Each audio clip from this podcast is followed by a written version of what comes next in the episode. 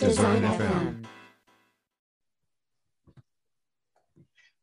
にちこんにちは。は。デデザイン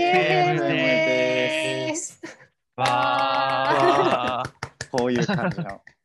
あ、そうこういう。感じの、そう、はい毎回揃わない。はい、始まりました。今回もデザイン FM です。はい、よよろしくお願いします。よろしくお願いろしくおします。で、えっと、あそうそうですね。今回もあのデザイン FM の方はファシリテーターのマサヤフと、はい、コメンテーターの金子です。どうぞよろしくお願いします。はい、今回は、はい、えっと、インハウスデザイナーのリーダーの勘次郎さんも一緒です。はい、わあ。感じのです。よろしくお願いします。お願いします。そして本日のゲストは、えっと、えっと、えっと、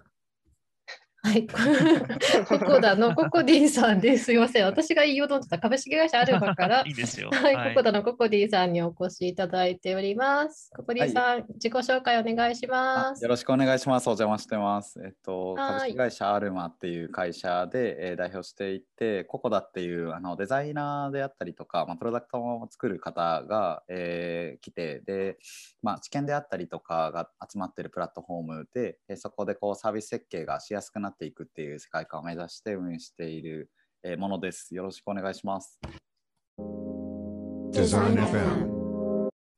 よろしくお願いします。お願いしますめちゃくちゃ流れるように流暢な自己紹介え。めっちゃ詰まっちゃったなって思って。いやいやすごい、ありがとうございます。まあ、ここだから、ココディさんがお越しいただいてますが、さあ、皆さん、今日何の話しましょうねって。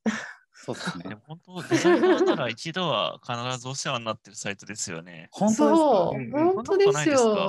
か？いや、もうえーそれは、はい。そうだと嬉しいなって思いながらあのずっと黙々黙々あのサービスを作ってました3年ぐらいなんか、あの、新卒にあれですよね、おすすめするみたいな感じですそうよね。あー、新卒には必ずおすすめしたいですね。ん私もあのデザイナーの面接とか面談とかやってた時に、あのココダでこういうのやりましたっていう実績を持って来られる方がめちゃくちゃ多くて、それはもうめちゃめちゃありがたいです、はい、もう、あ、こうやってスキルアップしたんだな、みたいな、なんかそうんうんの、ただその中で学ぶだけじゃなくって、それをツイートとかノートで公開して、たくさはいはい。んいろんな方からフィードバックをいただいて、で、またどんどんトライしたんだよ、みたいな風に使って成長されてる方がいて、え、マジでまだ学生なの？みたいな。はいはいはい。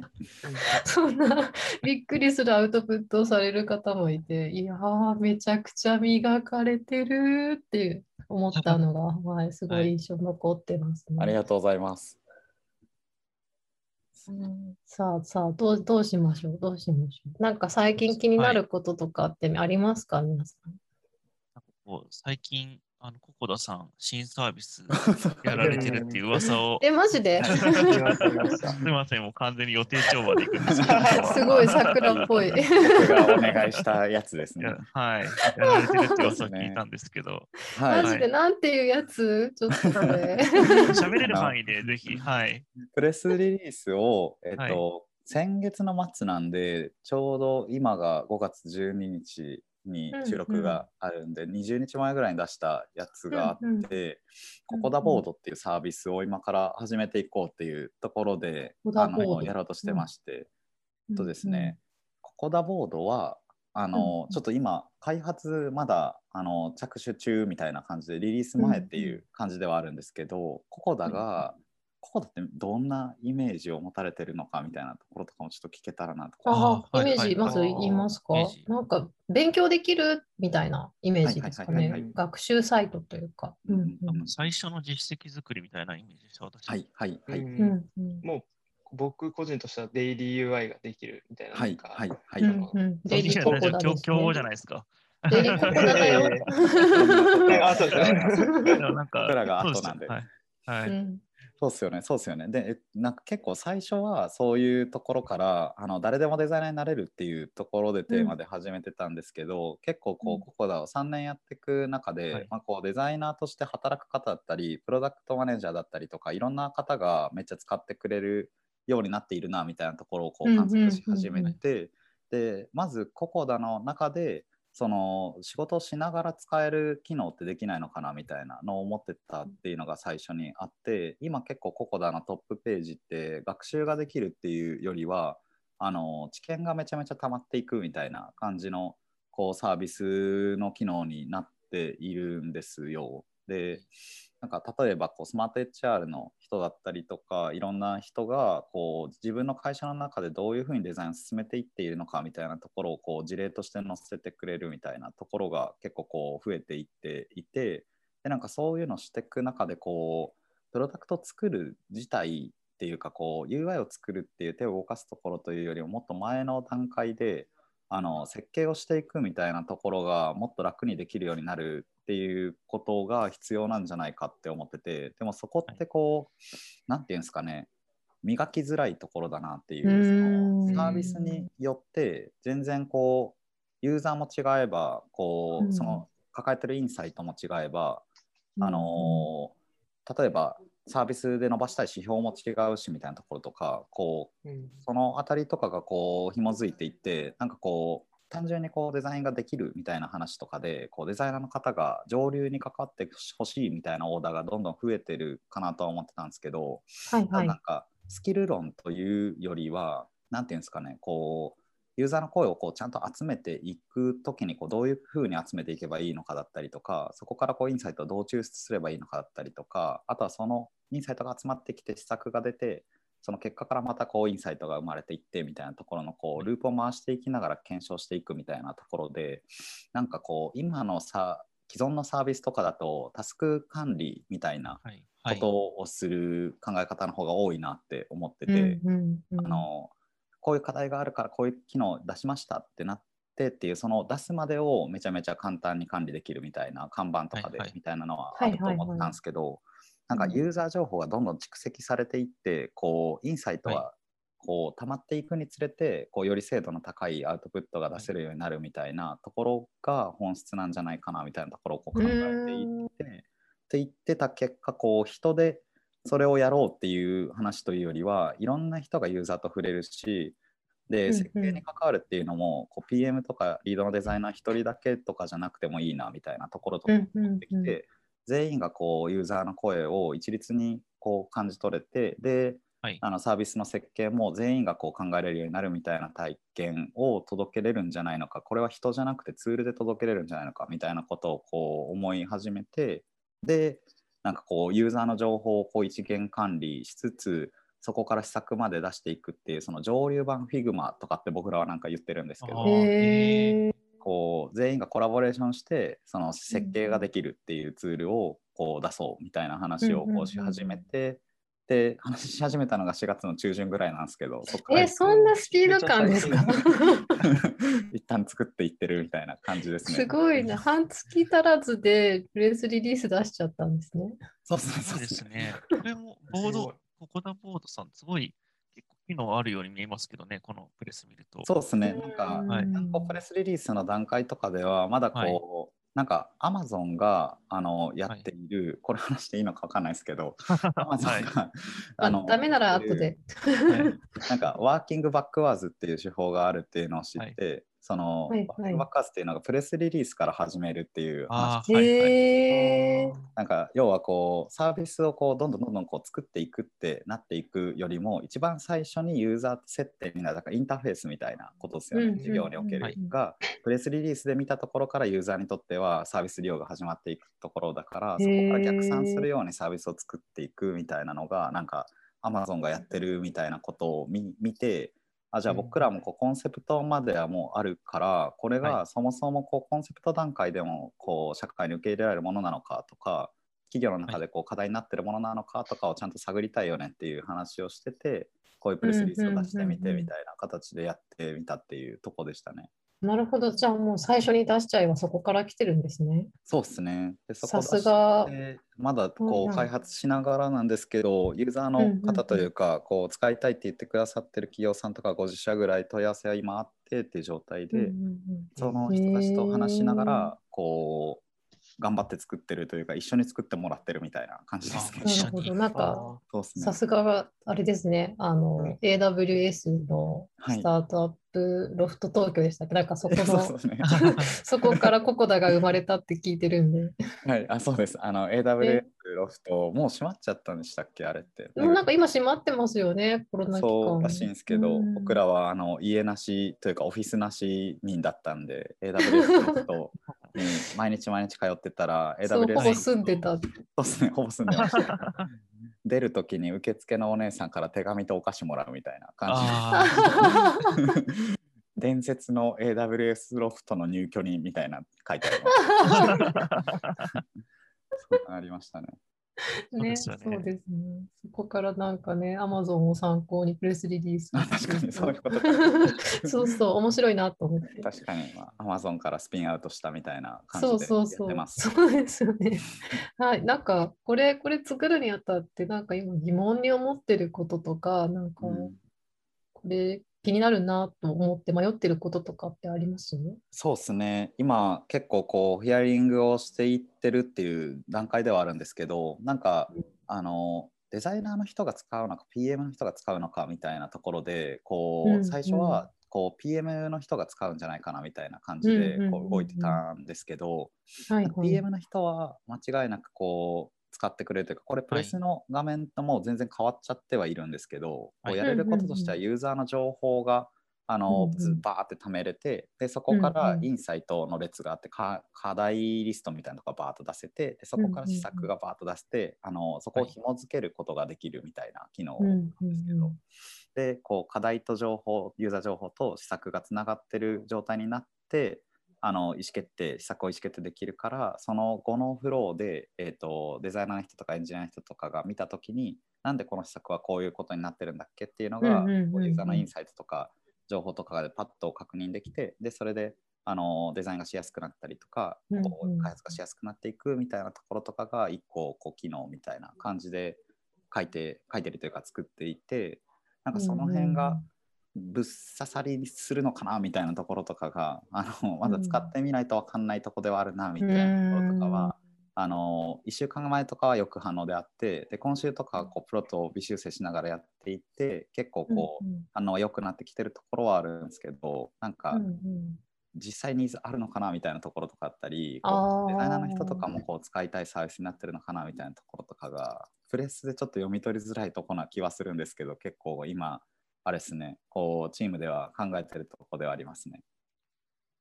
こういうなんか仮説とかをなんかこうフォーマットでまとめていくのって、この会社もなんか Confluence とか Notion とかね。 Wikiツールとかで絶対テンプレ持ってますよね。ななんかここら辺のテンプレ毎回転職するたびに、はないんかはいはいはいああ、あれ持ってくればよかったみたいな、はいはいはいはいはい。あの、そういうのがあって、ちょっとずつ違ったりとかするんで、なんかオープンソースにすればいいのになっていつも思ってたんですよね。あーでもそれめっちゃそうですね。うんなんかうん結構こうみんな自自作で作ってる感じはい。なんで、はい。はい。なんかうんここが別に自作にしなくてもいいっていうところもそうだし、はい。なんか、結構 Notion とかスプシであ Notion でやってる人とかはまあ結構はい。こううん。ちゃんと使ってる人とか多いかなって思うんですけど、はい。あのあんまりこうユーザーの情報貯めれてないチームとかだったらスプシにもうバンバンバンバンこう情報を貯めていって、でもうほぼ見れてないみたいな場合とか、うん。はいひどい感じだったらひどいっていうかまあ整ってない感じだったらこう Slack にこう声が無差別に上がっていっててっていうのがはいはいもうまとまってないみたいなことだったりとか、うん。あとは施策やるってタイミングで、えーなんですかね。こう施策やるときに声は集めるけど、そこの情報っていうのはもうほぼ残ってないからユーザーがどういうインサイトを持ってるかっていうのは、インタビューしてる人しかこう分かってなくて属人的とか、はい。そういうのをこうチームで一元管理できる状態にしとくみたいなのがいいのかなみたいなのは思ってたりし確かましに。確かに。ドキュメンテーションの時間もっと減らせないかなって思うんですよね。めっちゃそれは。めっちゃありますね。うん。あんまりクリエイティブじゃないんですけど、必要だからやってるんですけど、なんかドキュメンこう自テーション動でできるといいですよね。うん。確かに。なんかそうなんですよね。ドキュメンテーションをする理由がおそらくこう、はいその変換をしている人というかユーザーの声とか要望とかそういうところはいから施策に変換をしている人っていうのがこう一人だったりとかこう特定の人になっているとそこをこう共有するっていうことに時間がかかっちゃうっていうのは必然かなとは思っててそこがみんながもうそのプロセスに関わってたらちゃんとこうなんですかね。あえてまとめなくてもそのココダボードを見るだけで一発で意思決定できるみたいな状態になっていくかなとかは思ってたりしていってっていうのが一個ありましたね。うんうんうんなんかあれですよね、その自作単位で結構人数がある程度いると動いちゃったりして、それぞれ違うやり方でインサイトを集めてたりアンケートだったり、インタビューしてみたり、じゃあ CS はネットめっちゃ問い合わせから聞いてたりとか。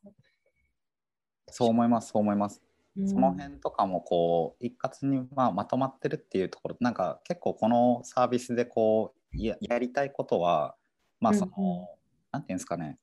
え営業とか CS とかそういうところとプロダクトを作る期間みたいなのがこうなんですかね。役割が分かれないようにしたいなみたいなところがあるというか、うんうんうん。こうなんていうんですかね。僕結構出身の畑はどっちかというとマーケだったりとかしてるんですけども、はいはい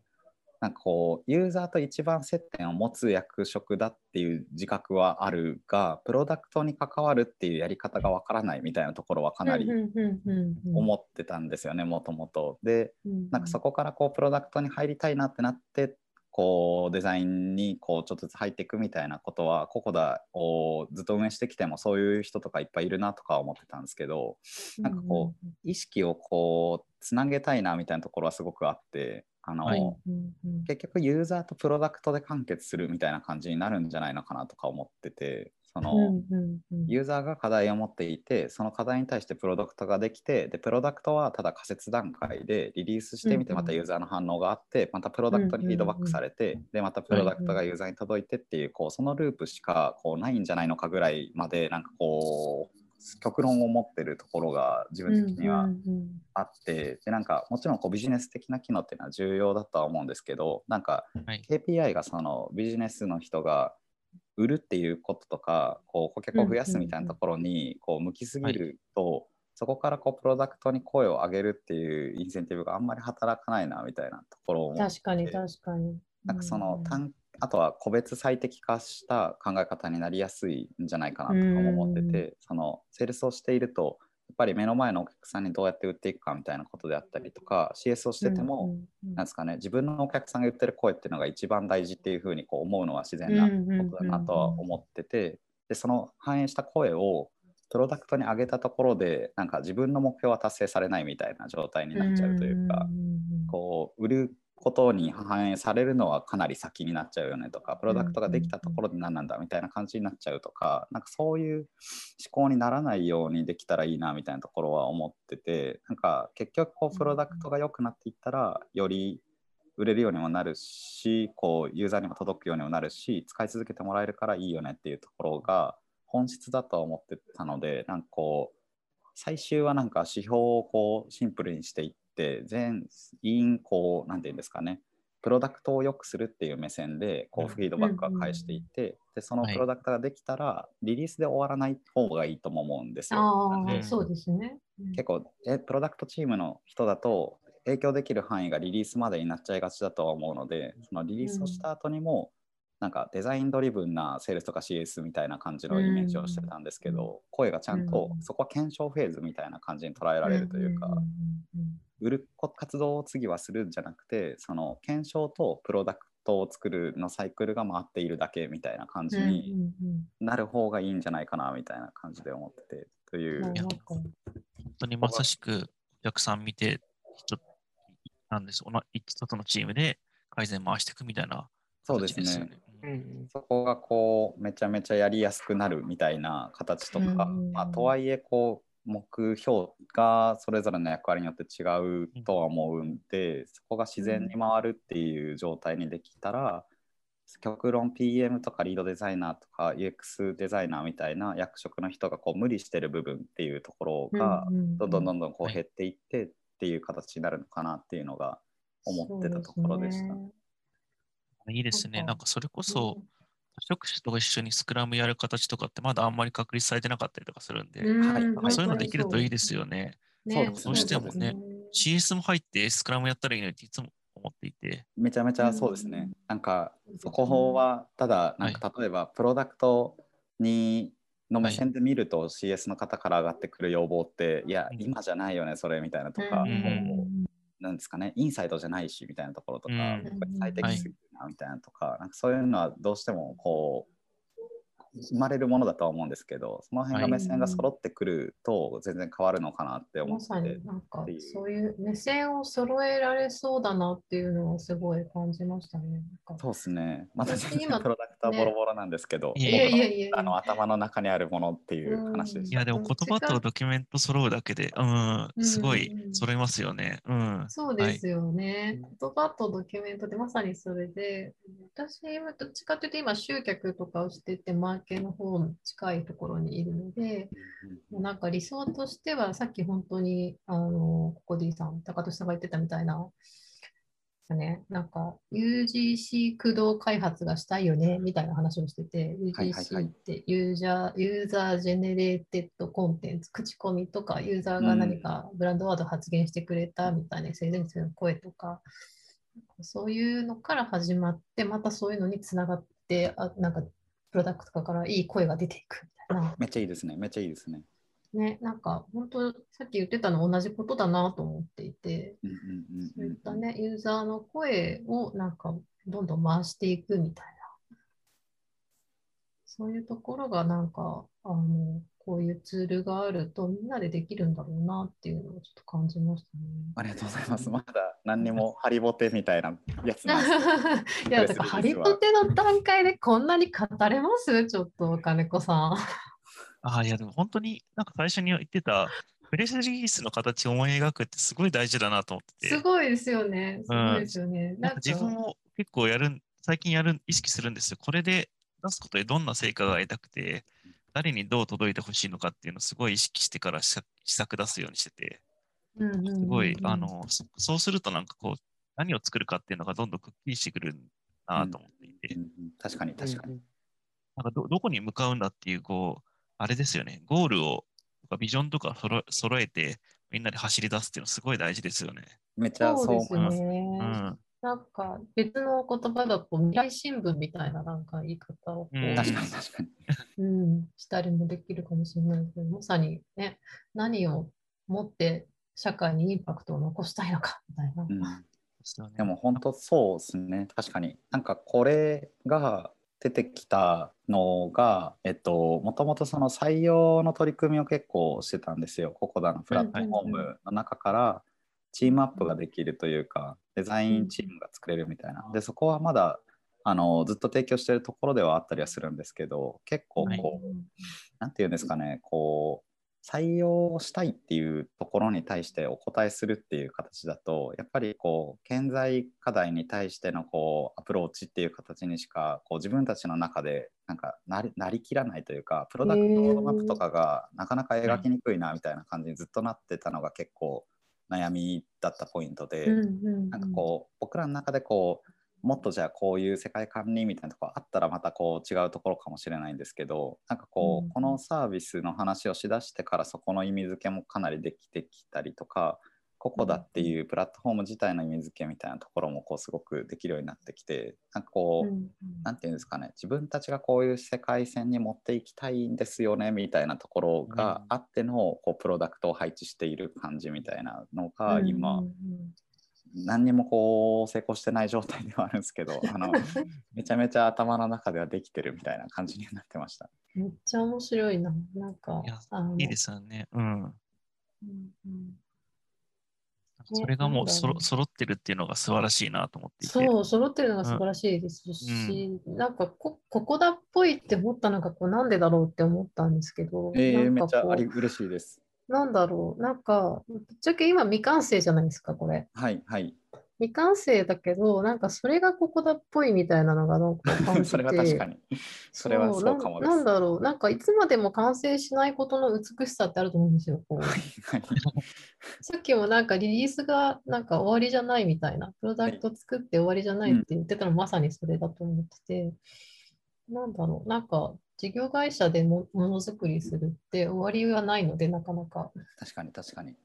ねそれをなんかユーザーの声と並走しながらみんなで学び合っっていくんだよみたいな、なんかそういう世界観だなと思って。ああでもそれはめっちゃ意識してます。なんか僕らが欲しいなって結構思ってるサービスだったりしてて、ここだボードってあいうサービスが結構その、いその採用のサービスをやってるタイミングとかでめちゃめちゃこう課題感を感じてたのが、そのうん。セールスしかやっぱ顧客には会えなくてみたいな状態だったんですけど、なんかその時に感じるペインをプロダクト側にこうちゃんとフィードバックできないなみたいなところとかうんだったり、うん逆にプロダクト側の人は顧客の声わかんないしなんか売ってきてくれるけど何なんだみたいな何作ったら正解なのかってなって、結局開発ロードマップがこう全然引けなくて止まっちゃうみたいなこととか、うん。そういうのがすごいあと楽しそうじゃないんですよね。そのプロダクト作ってて意味がわかんないってなってる状態で作るのって、めちゃめちゃ精神的に。うん。そうなんですよ。なんかそこがこうすごい自分たち的に違和感がめちゃくちゃあって、あの、うん。やっぱなんかリリースしてない段階でもこうものづくりは別に信じれるものではあるなって思っててなんか成果が出てなかったとしても、このサービスを作ったら変わるじゃんって確信してたらこう信じて作れるし楽しいと思うんですよ。で、なんかそこがこう信じれない状態になっちゃうのは結構ウォーターフォールの状態になればなるほどやっぱり、うん。なんかなんでこれ作るんだったっけっていうのが全然わかんない状態でやっている、うんこう最後の方の工程の人たちであったりとかってうん。めちゃめちゃこう、なんですかね。心理的にきついですよね。こううん。なんか企業的には手戻りが多く発生するとかコミュニケーションコストが多く発生するとかそういう課題で言い換えることもできると思うんですけどなんか僕らが許せなかったのは、結構その気持ちよく働けない人が増えちゃうこととかがめっちゃ嫌で、うん。なんか一番乗りに乗ってた時とかがそのココダっていう最初のサービスをリリースする前ぐらいの時で全然会社でもなかったんで、給与もないし、あの東京にイベントしに来るけどグッドパッチさんのオフィスを借りてベータ版のイベントするけどその時ベータ版出てないみたいな感じだったんですけど。なんかもうそのは時から変わんないじゃないですか。その時めちゃくちゃ楽しかったよなみたいなところとかも思って。なんか結局やっぱり自分たちが信じれてるものを作っていって、でデザインとかユーザー体験とかブランドとかを作るっていう活動はまだこう国内だとそこまでなんですかね超メジャーにはなりきってはないとはやっぱり思うんですけどでも3年間です。どんどんどんどんこうムーブが来ているなって自分たちと思ったりはしてて、なんか、そういうところでもでもやっぱりこう市場的にはまだこうもっとこっちの方が理想ですよっていうのを僕らがこう示していってあげた方がいいとしたら、うんなんか僕らが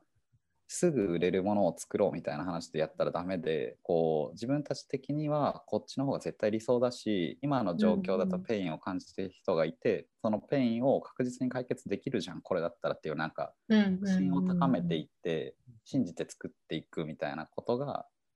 できたらいいよねみたいな話をこううん。結構確信を持ってしていったっすね。そこがなんかサービスにのうまく乗っていくようにしているみたいなところが今はあって、うんうん僕ら自体で言うと楽しいです今めちゃめちゃいや、めっちゃなんか楽しそうなのいいなと思って、すすごい、すごい楽しそうに話してますよね。なんか、めっちゃ楽しいデザです。デザインを学び合える場所もあって、で、組織のことも考えられる人を集めようとしてて、次はユーザーの声との接合をしてて、いや、それは楽しいよなと思って今。確かに。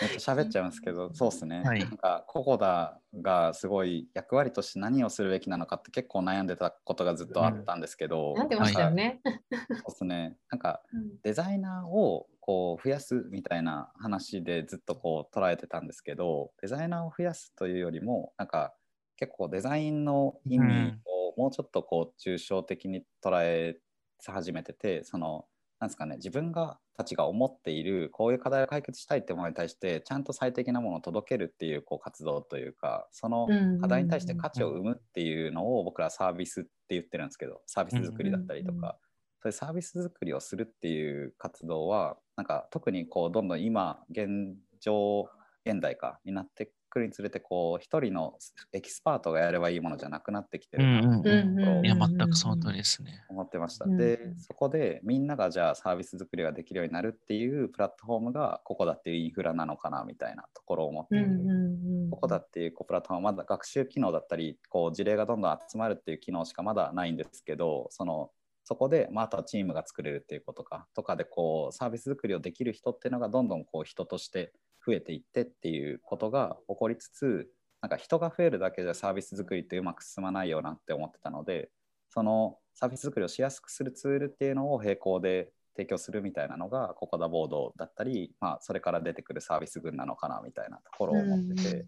なんかサービス作りインフラみたいなうんうん。のがうんこうんうんうん。うめっちゃしっくりくるなって思っててそこにこう僕らとしては進もうかなって思ってるみたいな感じに今なってました。う。ん。なんかその辺、金子さんどうですか？なんかデザインっていう言葉の抽象度を上げていくみたいなところとか。あ、でも本当になんかまさしく私も思ってることで、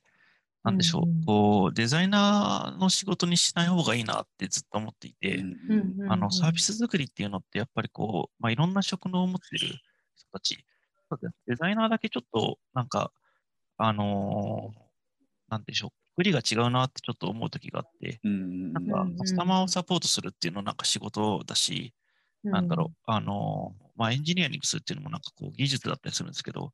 なんかデうん。デザイナーは全員なんじゃないかなって思うんですよね。なんかこう、DTP オペレーターとかあったらまだこうソリューションだと思うんですけど、確かに。うん、なんかいつの間にか Web だけだかもしれないんですけどね、なんかその、いついつの間にか XC とか Photoshop 使う人がデザイナーって呼ばれるようになっているなと思っていて、あのそこって、まあ、オペレーターでも、オペレーターってあんまりいい意味で使われないことが多いんで、あんまりちょっとあれですけど、そういう、なんですかね、こう、組み立てる人っていうのは絶対必要なんですけど、全員がその、それをできない必要はなくて、ただデザインっていうのは全員がやる必要があるかなと思っていて、その先にあるのがサービスのあのアウトプットというか、こうみんなで何をつさっきの、その、なんでしょう、どこに向かうかっていう話、どこに向かっうんて、うんなんかどんなお客さんに対して何を届けていくんだっていうのを目線合わせながらものを作っていくんだっていうところが、うんデザインのことだと思うんで、それをなんか、あの、いろんなこう技術を持った人たちが集まってやるっていうのができるようになる、そのためのなんかツールとしてのなんか、こうココダボードさんとかがあるとすごいいいなと私は、はい、思っちゃいました。大共感です。はい 大共感っていい言葉。本当はあれなんですけどね、なんか難しいんですけど、会社内に閉じないで、あの日本とかで共有したいんですけどね。あそう思います。そうですよねうん。そうですよね。ああ、組織を超えちゃって。まあ結構、ここら辺、エンジニアとかは進んでると思っていて、オなんかオープンソースとか、そうですよね。うんなんか、こう社内のウィキに書くぐらいだったら、 Qiita に書こうみたいなのあるじゃないですか。うん分かったこと。でそういうのって、やっぱりなんかどうしても、あ confidential なものだと、まあ、実際 confidential だったりするんですけど、うん。ユーザーの話だったりとかすると。でもそういうのってなんかもっとオープンに、なんだろう、共有し合って、あの、なんか日本全体のものづくりっていうのが良くなっていくといいなと思っていて、めっちゃ共感です。なんか、はい結構僕らのその今のココダに貯めているあのはいお題じゃなくて事例の機能というか、はいそっちははい同じ思想でやってて、あのデザインのオープンソース化がしたいよねみたいな話から来てて、はい。結構面白いんですよね。その社名が言いづらいなって感じなんですけどいろんな。出てるやつとかで言うとスマート HR さんとか、マネフォワードさんとか、そういうところうんのこうサービスデザイナーの人とかが本当いろんな役職持っててそんな感じでやってるんですか？みたいなところとかをオープンにすることによって、まあはい。こうチームとしてのブランドができていくしチームの中でナレッジも共有できるしこうこれから入る人もオンボーディングができるしとかなんかそういうことをこう伝えながらこうちょっとずつオープンにしていってもらってるみたいなとこなんですけど、なんかこの間ハードウェア系の企業さんとかにも同じような話をしに行ってハードウェア系の企業さんとかでもめっちゃ面白かったですね。もう全然一緒じゃんって思いましたねソフトウェアの作り方と、オーディオプレイヤーの作り方みたいな話とかを聞いてたんですけど、なるほどなるほど。リサーチの方法とかユーザータイプのセグメントの仕方とかそういうのって逆にこうソフトウェアのところだとまだやりきれてないところもあるなって思ったりしてたりしててそういうのをこう全部サービスデザインみたいなところでくくっていきながらこう共有できるところはちゃんと展開して共有してしていけるみたいな感じにできるとめっちゃいい社会観だなって思ったりしてました。そうですね。そういうことができる、こう、なんですかね、礎作ってくださってるここださんとか、すごい、私は 応援してま。すはいありが。とうございます。ね、面白いですよね。そこにもう全力コミットしたいです、確かに。うん結果的に僕らのね、あの仕事の質も上がりますからね、そのおかげで。なんか若い子育って、みんなの目線が揃って、いいもの作ろうって日本中がなっていくと、はい。確かに確かに。そしたらね、なんか、ここだでなんか育ったって方がまたどんどん増えていくし、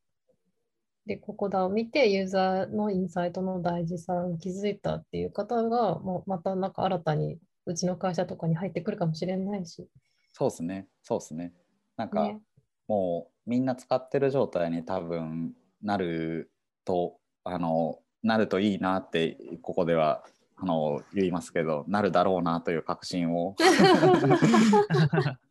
持ちながらはい。頑張っていきたいと思っていますね、常々。ねなんか、そうそう、まとめの無茶ぶり、無茶ぶりをはいしようかどうか迷ってたんですけど、あの、最後、勘次郎さんどうですか？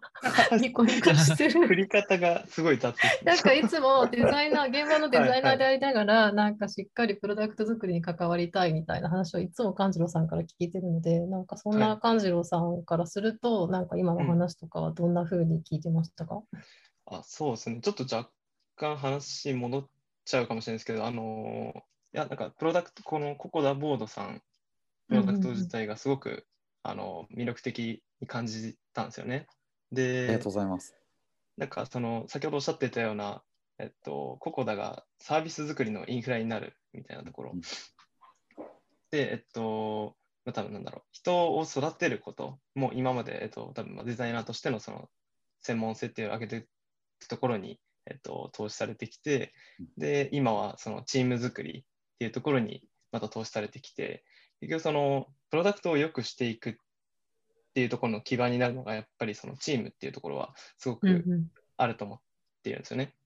で、そのいいチーム作りの、えっと、まあ、一つの、なんだろうな、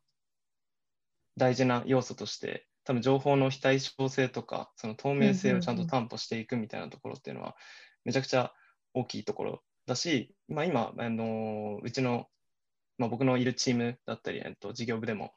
そこすごく注力している部分なので、うんうん。なんかこういった、そのなんですかね、実際にユーザーの声だったり、えっとまあ、そこに対する仮説っていうものがまとまったものっていうのは、なんか今結構割とうちでも課題になっている、どうやって管理するかみたいなところがあったりするん。で、でそこがあのしっかり見えて、みんなの中で共有されていくみたいなところはすごくいいなっていう、ちょっとプロダクトに関する感想で。ありが、とうございます。はい、もうあの実験台と思っていっぱい無茶ぶりを言ってくれたら僕らは頑張って作るのでいっぱい無茶ぶりをしてください。ぜひぜひ。あ、そうかはい、じゃあだんだんまとめていこうかなと思って今聞いてたんですけど、はい